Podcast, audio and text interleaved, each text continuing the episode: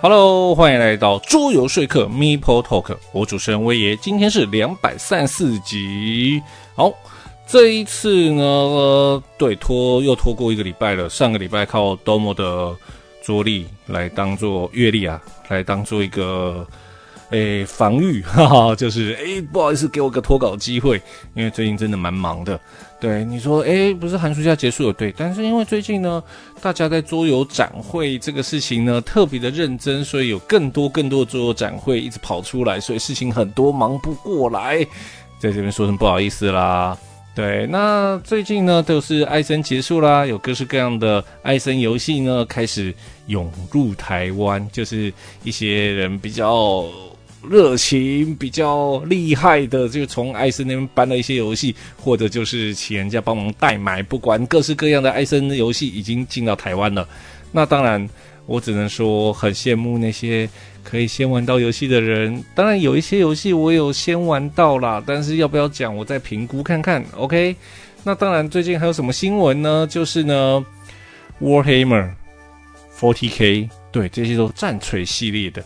那这个系列呢，它出了很多什么微缩模型，对，就是那边要涂，然后可以摆你的军队，然后来对战的那个战旗，然后或者是那个电玩或各式各样的产品、公仔这些的。那这些东西呢，都有个特点，就是呢，大概呢，一定以上年纪的人碰触会比较好。因为他可能就是比较暴力一点，比较血腥一点，或者是所谓的比较帅气、严肃一点。那当然，这家公司也就是战锤公司呢，当然想要突破这个困境，所以呢，他们将要推出一个新产品，就是绒毛娃娃。哎，对，就是那个可以抱在怀里揉来揉去、搓来搓去、软绵绵的柔绒那个绒毛娃娃，就给小朋友可以玩的那个绒毛娃娃。那它出的角色呢，就是从 40K 啊、我 Warhammer 里面挑出来的一些角色，让大家可以去买它。所以呢，如果你是战锤信仰的玩家们，嘿嘿，你除了这些帅气的东西之外，恭喜，连娃娃都可以买喽。OK。所以不知道送别人什么东西的时候，可以送人家战锤娃娃哦。不要干这种事情，谢谢。好，再来另外一个呢，我想聊的东西呢，这个东西我觉得应该是。我猜古爷应该也有讲过啦，因为他最近的直播我没有时间上去看，但我相信他一定有上去讲这一段啊，因为他是在说什么不好意思啊，身为一个想要做兴趣取向的做自媒体，想要问一下一些问题。那他基本上的问题就是他要拍摄的那些东西会不会有所谓侵权的问题？那我觉得这个东西就很简单啊，就是今天呢，你拍摄的东西如果出现 logo 啊，或者是图片啊，甚至有些时候头可能都有一些著作权在上面，那这些东西有没有侵权的可能性？其实多少都会有那个疑虑，我不会说一定有或一定没有，我就说疑虑就好。那当然这种东西就很简单，就是打招呼。那当然，这件事情呢，因为只要呢，权利方他没有认为你侵权，他就没事。那他认为你有侵权，那就事情很麻烦。所以呢，最简单就是去打招呼。那当然他有说嘛，就是国内的可能好解决，国外的会鸟我吗？我算什么咖？其实概念很简单。如果这样的话，请你用 BGG 找图片，因为 BGG 的图片呢，就是属于那个网站的。那这时候呢，就跟论文一样的方式，就是所有东西，包括 MeepleTalk 的所有图片，都是取自于 BGG。OK，在这个前提之下，就没有那么太大的问题了。OK，那当然，如果人家提出说有疑虑，那你就认命一点，就把文章啊下架。那当然有人说，TTS 上面的那些桌游可不可以使用？那当然我会说，因为有一些呢，放在上面之后，就是有些人做的 mod 上去之后呢，其实原出版社会要求它下架，那这种东西呢，它就自然会消失掉。那如果没有被要求下架的八九成呢，就是权利方并没有特别要求说你这个必须下架，所以呢都没有这些问题。OK，但是呢，我只能说，想要做做自媒体啊。这是一个吃力不讨好的工作啦。因为做自媒体就真的很难做，因为桌游的总共受众量其实也很少。那像 YouTube 比较有名的那几位，先不讲菜渣啦，因为他有原频道。那超立方的话，基本概念他也有原频道所做培养。那其他的那些拍影片的 YouTuber。哦，就比较明显看得出它的收视点阅率就比较低。那那个跟所谓的大牌 YouTuber 而言，可能他们的零头就比我们任何一个 YouTuber 做 YouTuber 高非常多。所以呢，在这边就只能说，如果你真的要做自媒体，请抱持着做开心的心情，对，就不要去想太多得失，然后也不要。做就是所谓的不礼貌的事情，OK，就是因为你可能会接触到其他的出版社啊那些的，就不要做不礼貌的事情。该打招呼、该做的事情，礼数做到了，事情都好办，OK。好哦，前面讲的比较严肃，是因为呢这个事情其实还蛮严重的，OK。那当然呢，有人说什么做自媒体其实是父子骑驴的问题，其实这种东西就算了啦，就是大家做开心就好。OK，好啦，那么今天呢的节目应该会比较短哦，那就让我们进入今天的自我介绍啦。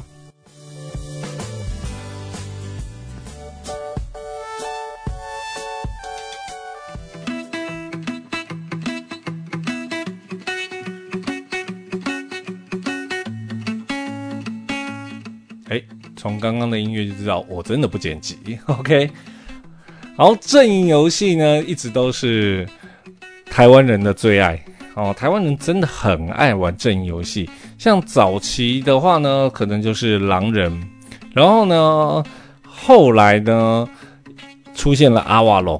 不得不说。讲到阿瓦隆之前，我们要先介绍另外一个游戏，叫做《抵抗组织》，就是阿瓦隆的前身。如果说你拿到阿瓦隆的盒子上面都会说《抵抗组织》系列。那《抵抗组织》呢？那个出版社是一个小出版社，但是呢，他当年在艾森展首次拿出这盒游戏的时候，就造成了所有人眼睛为之一亮。然后呢，很快的时间，它的货立刻就卖完了。然后呢，订单呢就已经不知道订到几刷了。所以当时呢，我一开始玩到抵抗组织的时候，我也觉得这个游戏非常的棒。然后后来他呢，将一些比较不亲切，就是所谓简化的规则放进去之后，就出现我们现在玩到的阿瓦隆，然后他就红了一段时间。那当然，其实这一些正游戏。更早之前呢，大家会所谓的合作的游戏。那当然，因为合作游戏有所谓的叛徒在里面，所以大家会说它阵游戏。像是早期的圆桌武士，或者就是凯美洛的阴影这一款，就是早期合作游戏的标的。但是它重点是里面会有所谓的叛徒，然后在后面的那个太空堡垒卡拉迪加，然后一直到。瘟疫危机才定型说，哎、合作游戏就是长这样子。虽然它后面扩充里面也可以出现叛徒啦，这个我们就不讨论。但是呢，这是所谓的一派系的阵营游戏。但呢，像阿瓦隆啊、狼人啊，到后面狼人杀这些的，通通都是就是大家尝试上的所谓阵营游戏，所谓心机游戏。当然，也有人说这才是重策。OK，好，随便，嗯，开心就好。对。那当然，这些游戏呢，我很喜欢，但是呢，我就喜欢轻松的玩它。甚至狼人呢，我喜欢的是狼人，不是狼人杀哦。OK，我喜欢狼人那种联谊的感觉，让大家欢笑的感觉。这些游戏呢都很棒。不过呢，随着呢狼人杀呢现在比较没有那么多人在游玩，可能就是因为风行太久了。就在这个时候，一款国产的阵营游戏就出现啦。这就是我们今天要介绍的《血与刃》的白蔷薇。OK，我上一集一直把它念成白玫瑰，我到现在也是不懂。OK，好，那我们先介绍一下作者啦。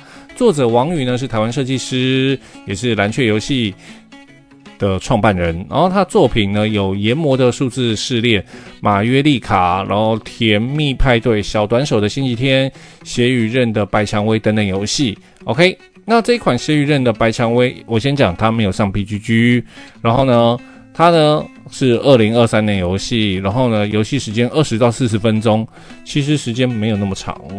然后呢，游戏人数五到十人，然后呢，八岁以上。OK，好。那这个游戏呢，基本上哦，对，这一集没有办法讲任何历史，因为它就是虚构的嘛，对，所以没什么历史好讲。那它这个游戏呢，基本上还是有个背景啊。然后呢，我看完背景才知道说，哦，这游戏为什么是这样在玩的？OK，这游戏在说呢，白蔷薇的复活祭典开始了，私教呢统领着信者们献出生命来复活伟大的母亲，但是。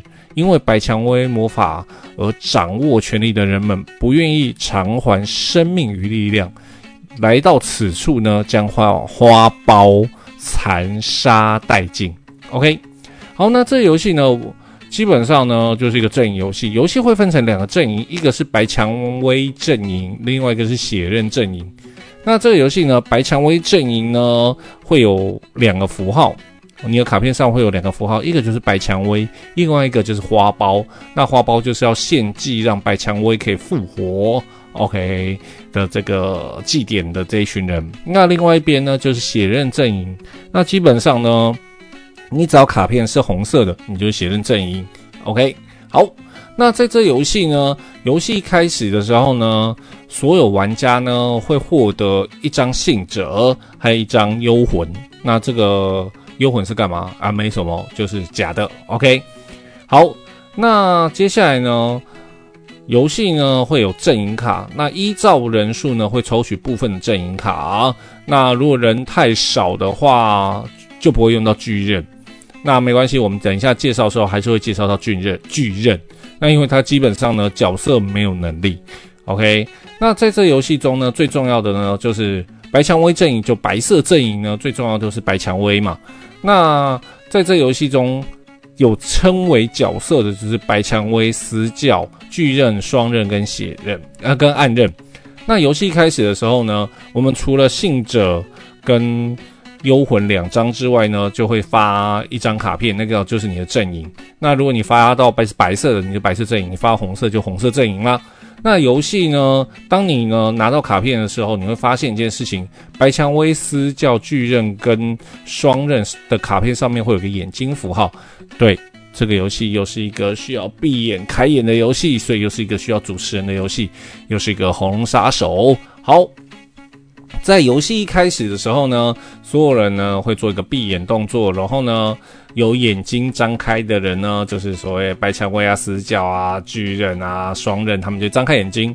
当他们张开眼睛的时候，基本上呢，你会看到数个人张开眼睛。那假设今天呢是只有一个巨人，例如说八个玩家的话呢，那么你就会看到四双眼睛是打开的。在打开的过程中呢，大家就可以确认彼此是张开眼睛的。除此之外，什么都不能做。好，然后他们会闭上眼睛。接下来呢，因为在这游戏中，双刃呢，它会有两张红色的双刃牌，但是呢，在抽身份的时候，不可能一开始就给你两张嘛。然后呢，这时候要做的事情呢，就是桌面上会放另外一张双刃。然后呢，所有人会闭上眼睛啊，双刃会张开眼睛啊。然后呢，他会拿一张幽魂呢，跟桌面的双刃做兑换。然后呢，游戏呢，为了防止呢大家听到那种移动的声音，所以希望大家敲桌子之类的。OK，然后呢，做完之后呢，所有人就张开眼睛。OK，好，那基本上呢，游戏呢，setting 就差不多到这边。那在这边会讲一个东西，就是要补充的。对，还有一个东西要讲，就是呢，白水晶。它的就是一个白色项链的符号，然后呢，每个人会抽一个，然后翻面呢就是你拥有的特殊能力。那这游戏的特殊能力总共一到十二，所以呢，基本上呢，因为它最多十个人玩嘛，所以会有两个能力呢是没有被打开的，但是没有人知道，所以呢，谁拿到什么能力呢，全部都是随机。也就是说，这游戏的能力呢，全部都随机，不会像是一些特殊的游戏，比如说阿瓦隆。就是梅林就一定可以看到所有坏人之类的。你的角色跟能力是绑在一起的。那在这游戏中，角色跟能力是分开的，能力是随机。OK，好，接下来呢，游戏呢会有一枚金币，然后呢，当然我先讲一般版就是纸版啦。然后呢，你手上有金币的人，你不是起始玩家，你呢是要把金币递给一个人，那个人就变起始玩家。那这个时间要不要讨论？随便你啊，要去。那个嘴炮说我的能力适合，我能力不适合，叭叭叭之类的都可以。但是呢，嘴炮那么多，当然还是持有的人有最后的决定权。他递过去啊，你就是啊，那个人就是这回的骑士玩家。当你拿到之后，第一件事情就打开你的水晶。那在这边要特别吐槽一个东西，对，不得不吐槽，在这个游戏白水晶的六跟九呢，看起来太像。虽然呢，我跟朋友玩的时候，他们很认真跟我说，其实他们长得不一样。例如说，那个下面那个圆弧的地方呢，其实有一点点差异。OK，我不是一个这么心细的人，眼睛也没有那么利，所以当下我真的没有发现。然后他跟我讲完之后，我才发现，哦，原来这样的差异。但今天你现在呢，把它全部摊成数字。然后呢，用同一个方向给我看，我还是分不出六或九。为什么不打个点呢？OK，吐槽这个点。OK，那这个游戏中呢，有一到十二个能力，那基本上呢，每个能力都有一些影响。例如说什么像一啊，就指定某个人必须出牌啊，或者是啊，这回合不混血就出牌，叭叭叭这些的。OK，好，当他使用完能力之后呢，应该说公布完能力之后。接下来就基本上都会发动能力。好，然后呢，接下来从起始玩家开始，他选择从手上要不要出一张牌，盖着放在自己的前面，说我要献祭他。OK，然后呢，接下来呢，顺时钟换下一个人，也可以选择要不要出一张牌献祭。这样转了一圈之后，把所有要献祭的牌全部洗一洗，打开。如果里面全部都是白色。或者是反正幽魂就一律丢掉，没有差，反正都是白色的话，他们就成功被献祭。然后呢，我们就把它想成我们把它丢到了献祭的炉里面了，然后他们就升华飞天了。OK，然后呢，在这个时候呢，就要讲，如果呢，哦，依照人数会有点差异。如果献祭的花苞达到一定数量，并且白蔷薇这张牌。还成功的丢进去，就是献祭掉的话，那白色方就获胜。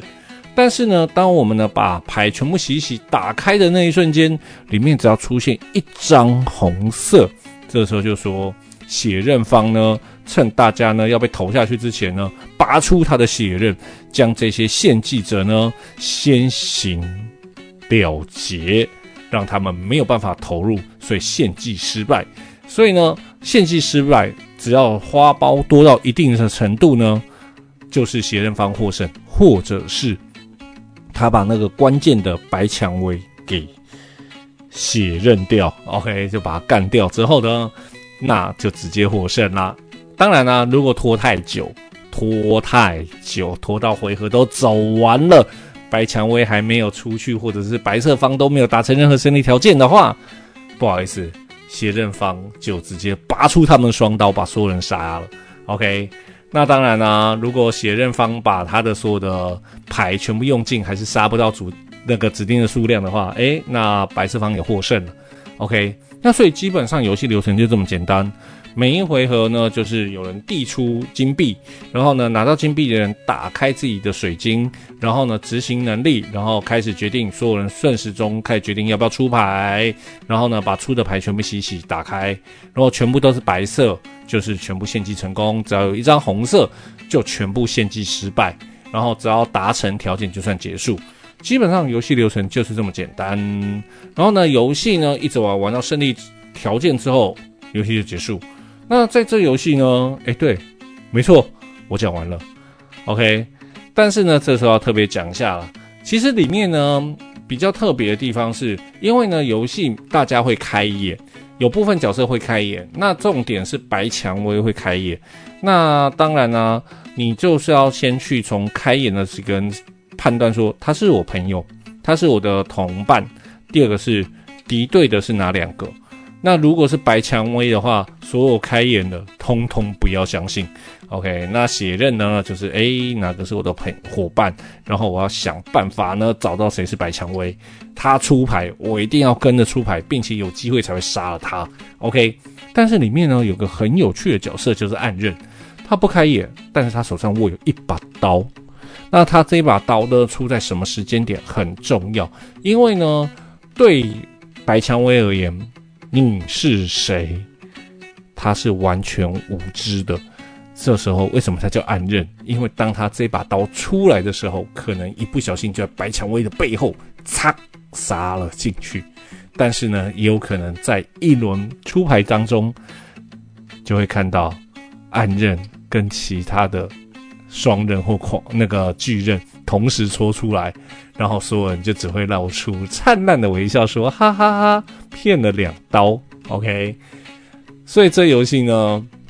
可以说是变化性非常大。OK，那基本上我先讲规则到这边差不多讲完了。那这个时候来讲一下哈，当然我在艾森，哎、不是艾森啊，新锐介绍的时候呢，也有特别再讲一下这个游戏。那这游戏呢，我在玩的时候呢，体验感呢就是非常的特别啊，因为算蛮好的，但是我不敢说是非常的好啦。因为呢，它还是有一个小小的问题，就是呢，因为你的身份牌会出掉，所以呢，有些人赖皮的就，诶，我不是哦，我不是啊，到最后就是我，诶，虽然血刃方说，哦，我不是血刃，我不是血刃，我不想承认我输。OK，如果真的有这种人出现，我也没有办法啊。但是呢，在这游戏中呢，它呢改变了一个很重要的概念，就是。角色跟能力做了区隔，当然不得不说了，角色还是有一些特点，例如说暗刃因为什么都看不到，所以他出刀的时候要特别注意，他可能要跟在最后出刀或最早出刀，爸爸都有可能。然后双刃要搞清楚一些事情，然后他两次出刀一定要藏好之类的，否则他一出刀，另外一把刀就很难出之类都有可能。但是关键是那些能力。这个游戏让我喜欢的地方就是它能力是随机，然后这些能力会不会影响到整个游戏的进行？很容易就会影响到。例如说十号哦，不是九十号了，九号的能力呢，就是马上再做一次闭眼的动作，然后呢，白蔷薇跟死角呢会举起呃他的拇指，然后呢伸出来让暗刃看。也就是暗刃在这个时候就可以张开眼睛，他就可以知道白蔷薇跟死角。然后呢，这个时候暗刃呢就从一个全无知的可怜角色，瞬间变成我可以精准掌握两个目标的可怕人物。OK，所以在这游戏中，我很喜欢的就在这一点，因为呢，很多的正游戏，尤其是某几款。他们都会慢慢走向一个问题，但这个问题其实是我玩阵游戏中最讨厌的事情，就是所谓的专业化。所谓专业化的意思呢，就是他们呢会帮每一个角色设定好他们该做的行为模式。如果你没有照这个行为模式去做的话，因为当然我不得不说，这是可能是他们玩了很多场，然后得到的结论就是。有效率的游玩方式，有效率的获胜方式，所以你在做到那个阶段的时候，就应该做那样的行为，或者是遇到什么状况，你就应该怎么做。当你听到应该怎么做的时候，它就变成公式化的游戏。那当然，对新手而言，我不懂这些公式，那这样子的话，我会慢慢的无法理解。然后呢，对那些所谓的专业化玩家而言，就会觉得啊，你不专业，你不会玩。然后呢，大家就玩得不开心。OK，那所谓的专业化就是这样产生。那专业化所代表另外一个意思叫做排他，因为呢，我不懂你的术语，我不懂你的专业内容的情况下呢，我呢就很难融入这个游戏。那当然，融入的人就会更融入，然后呢，不融入的人呢，他们就会慢慢的无法进进入这个门槛，就会放弃掉这款游戏。那当然，我们相信一件事情，就是一个游戏大家不可能玩一辈子，可能玩个一年、两年、几个月，都有可能就是因为兴趣改变了，或者是有被别的东西、别的游戏吸引走，甚至是有些人啊结婚生子，哎呀没有时间玩，慢慢流失掉。所以呢，很快的这些专业化游戏呢就会走向下坡。然后呢，当然还是有些人爱玩，他们还是会继续玩，只是呢会瞬间从那种大家那种走进桌游店啊，大家都在玩某个游戏，大家都在玩某个游戏，忽然变成哎，大家流行转移了，或者是。短时间之内没有所谓的统一游戏，但是呢，可能在你的印象中，我可能当时以前走进桌游店的时候，大家都在玩同一款游戏，哇，大家都很喜欢那个游戏，这就是专业化所造成的问题。所以呢，在这款游戏至少短期之内，应该还不会出现专业化的问题。当然呢，我相信有厉害的玩家一定会想出方式。然后就说这是专业化的游戏哦。对，在这个游戏中所有嘴炮的内容中，不能讲你的能力是什么，所以呢，你没有办法有效的，诶，设定绝对胜利的模式。这一点呢，就让整个游戏变得非常特别。OK，好了，没错，这个游戏呢，基本上到这边那。虽然官方没有叫我讲，哎，对，因为当时有给我这一盒游戏啊，但你说这一集是夜配吗？其实也不算是夜配，因为后来我自己呢也买了一盒，因为我觉得他当时给我的那一盒呢，我把它拿去做店去推广了，然后呢我自己再买了一盒，所以呢算是抖内给我，也不算是抖内给我。然后呢，我买那一盒呢，有坚持要作者签名啊，对，因为我在期待，哎，作者大红大紫获得一个签名，就跟我的南北战线有 RK 的签名哦，啊，一样让自己开心。OK，好，那当然这个游戏呢，它现在呢有想要把它推广出去，所以有在做比赛，所以如果对这种阵游戏有兴趣的玩家的话呢，也可以呢去。看一下这个游戏的比赛，《血与刃与白》哎，《血与刃的白蔷薇》这个游戏，然后呢，去接触它，然后甚至去研究它，去参加比赛。OK，好了，帮这个游戏做个结尾啦。如果你喜欢阵游戏，你已经玩腻了现在现存的这些阵游戏，想要玩玩看。不一样的阵营游戏，想要玩看国产的阵营游戏，想要玩看那种现在还没有公式化的阵营游戏的话，这一款《血与刃的白蔷薇》千万不要错过哦。OK，以上呢就是今天的周游介绍，希望你会喜欢。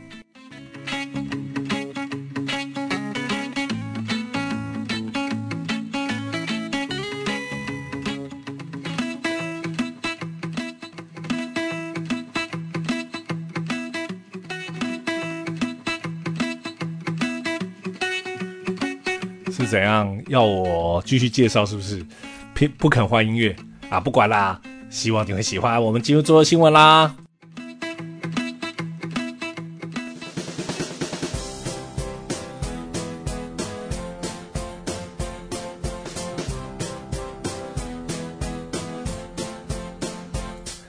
桌游新闻，今天一样有三则桌游新闻。那竞标游戏呢，自从 RK 迷瑞恩的现代艺术 Modern Art 出现之后呢，就把竞标游戏的标杆立在那里了，好难超越啊！但现在呢，依然有不少出色的竞标游戏呢，用不同于传统的竞标方式推出，像今天这一款 Sacrifice。然后的得分五分数五哦，就是一个这样的游戏。这是一个二到五人二十分钟十岁以上的游戏。那游戏呢，每个玩家呢会拥有五张相同颜色的牌，然后分别数字是五十、十五、二十、二十五。然后呢，接下来呢，每一轮当中呢，会从中间牌库呢翻开一张牌。那中间牌库呢，里面会有五种颜色。的牌啊，就是玩家手上的五种颜色，或者是灰色。那灰色呢，代表小丑，可以当任何颜色。然后呢，价值呢最高可以到二十五。然后呢，当翻出来之后呢，每一个玩家呢，按照顺位呢，选择从手上出一张或多张的牌来竞标台面上的牌。然后出价最高的玩家呢，可以获得那张牌。然后接下来呢，其他玩家呢，会将所有出价的牌呢放到中间，按照你本身出价的顺序、大小顺序呢，再从中间大家出过的牌中重新拿回来。哦，拿一些牌回来啦，基本上就一次拿一张。然后呢，等到呢所有人都拿完之后呢，接下来就进入下一轮。OK，那如果平手的话呢，初始卡牌上面呢会有所谓的标标示数字，它不是你的价值哦，而是下面会有个标示数字。那标示数字比较大的人获胜。OK，那经过呢一定回合数，对，没有特别说是哪一个回合数，官方也没有宣布。OK，有玩家呢将手上呢每个颜色最多的加总起来，总和最多的就算获胜啦。那这个游戏呢预计在二零二四年发行啦。好，第二则新闻，阿门罗阿门罗王国是一款数位化的回合制策略游戏。二零一二年先发布了 iPad 版本，二零一四年发布了 Steam 跟 GOG 版本。OK，对，它是电脑游戏。那每一局游戏呢，由四名玩家与数量不等的 NPC 所构成。玩家扮演一位动物英雄，在由六角形格子所组成的地图上面做一些探索啊、战斗啊，然后争取最后胜利。那玩家的国王呢，随时有可能会死亡，那他一死，游戏就结束了。那游戏时长大概三十到六十分钟。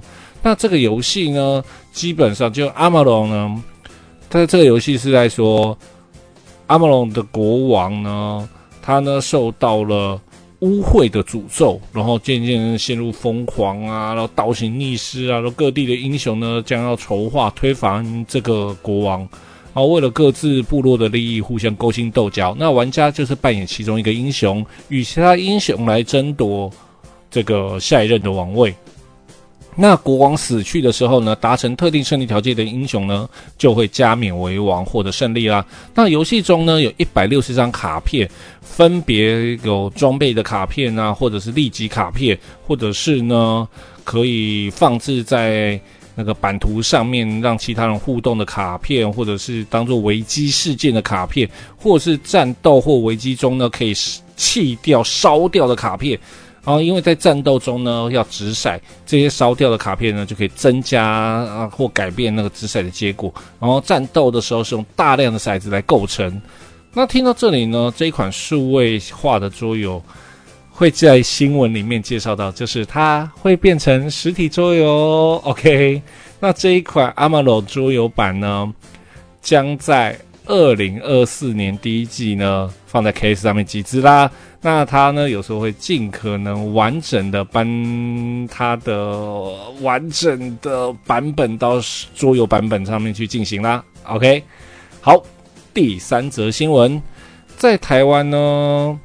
会用服务费，就十趴的服务费来代替小费这个文化。其实呢，我们知道小费文化呢，最早呢可能起源于中世纪。那不同的地方是呢，现代的小费模式哦，我不是说文化，就小费这个模式呢，比较接近的是在十八世纪的英国伦敦。当时呢，酒店啊、酒馆啊，他们会在餐桌上放上一个碗。然后碗上面写着叫做“保证保证迅速的服务”，然后呢，顾客呢将零钱丢到碗里面之后呢，就会得到迅速而且周到的服务。如今呢，台湾很陌生的小费文化要做成桌游啦。这款 Little Travel 就小酒馆呢，玩家呢扮演的就是那个服务生呢，他们要向进门的那些服那个客人索取小费啦。然后呢，游戏呢，在每个玩家面前呢，会放一张桌子，然后呢，将扮演顾客跟事件的卷轴卡片呢洗一洗，然后呢，混杂放在桌上，然后每一回合呢，抽出一张，然后呢，展示出来之后呢，就可以决定说他要坐在哪一张桌子上面。那如果是浪漫的人，就要想要跟浪漫人坐在一起嘛，然后妖精想要跟他们首领坐在一起，贵族喜欢独来独往。然后呢，卷轴就是世界嘛。那一旦呢，所有桌子坐满之后呢，就开始计算每个玩家的小费。经过一定的回合数，没有写，对，官方没有宣布。几个回合之后呢，谁收集到的小费最多谁就获胜啦。那这款游戏将在二零二四年上半年推出。好，那今天三则游戏，第一个的那个 Sacrifice 就是得分五呢，我觉得真的蛮有趣的。那当然呢，其实那个出版社同一时间也有出一些竞标游戏，另外一款呢就比较像是之前 Q1，就是所谓的 Q1 通货膨胀，哎，对，就 Q1 啦，我忽然忘记它中文是什么 Q1 的游戏，然后它是竞标香蕉的游戏，但是我觉得那个太像了，所以。我就不讲它了，OK？那这一款 Sacrifice 其实算是蛮特别的游戏啊，如果有机会可以玩玩看呐、因为它在二零二四年会推出，不一定不知道会不会出中文版，然后就让我们期待看看啦、然后 Ameron 这个阿门罗王国国王哦，这一款说实在话，要不是今天介绍这款游戏，我也不会特别到 Steam 上面去看这款游戏。但是我在 Steam 上面看完这款游戏之后，觉得这个游戏真的做得很好，然后呢，玩起来的感觉也不错。我说看影片的话，但是呢，为什么没有花钱去支持呢？其实概念很简单，就是全英文。对，我就是外文能力没那么好。OK，啊，但是呢，我觉得已经就有点像那个文明帝国一样，就是一个把桌游变成。电玩的游戏，现在再把它从电玩变回来，就看看它能够做到什么程度啦。OK，那至于那个小酒馆的话呢，其实当时看到的游戏介绍和画面，就觉得这游戏一定会很闹。虽然它规则不难，然后卡片呢也画得蛮可爱的，但是呢，光想到是那种拿小费的游戏，就觉得诶，这游戏应该有什么特殊的乐趣吧。就让我们期待看看了。OK，好了，以上三则新闻，希望你会喜欢。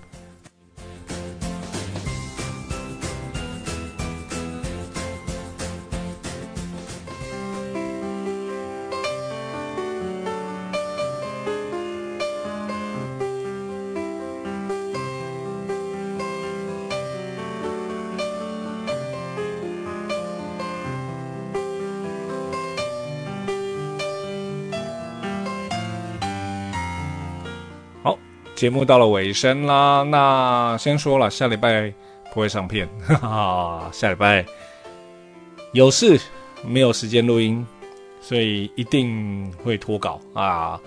最近已经开始变成两个礼拜出一次了，这点我尽可能的改善，哈哈哈哈。但我相信还是有喜欢的人，所以我会尽量的努力的去做它啦。OK。因为呢，下一集呢要讲的游戏其实算是我拖很久的游戏。这款游戏我很早就拿到了，而且它本来就不应该是所谓的在新锐游戏当下该讲的游戏。但是呢，没办法拖太久，还是要讲一下。OK，那就是下一次要讲的就是《国富论》啦。但是因为它背景，我应该可以讲很久。OK。好啦，在那之前呢，要说一下，就是刚刚有讲到 Domo b o r g a n Girl 的那个桌历，那个月历已经卖完了啊，所以没买到的，哎呀，可惜啦。OK，啊，然后呢，基本上呢，在上一集，诶、欸，应该说上一集的时候，就有人留言说，那个。希望呢能够介绍一下，用讲一下英文的部分。那我只能说，哦，对，呃，英文真的很烂，我就尽量啦。对，我会努力念出来，让大家听得懂。我也希望今天大家有听得懂我念的英文。不好意思，口语不好，英文口语不好，我尽量加油。OK，好啦，希望大家喜欢啦。我们做个结尾喽。如果你喜欢做说客 MeepleTalk 广播，可以上 YouTube Podcast 搜寻做说客，并订阅收听。也欢迎到 Facebook 做说客粉丝页按赞，或在 Apple Podcast 留言。我主持人威爷，我们再见，拜拜。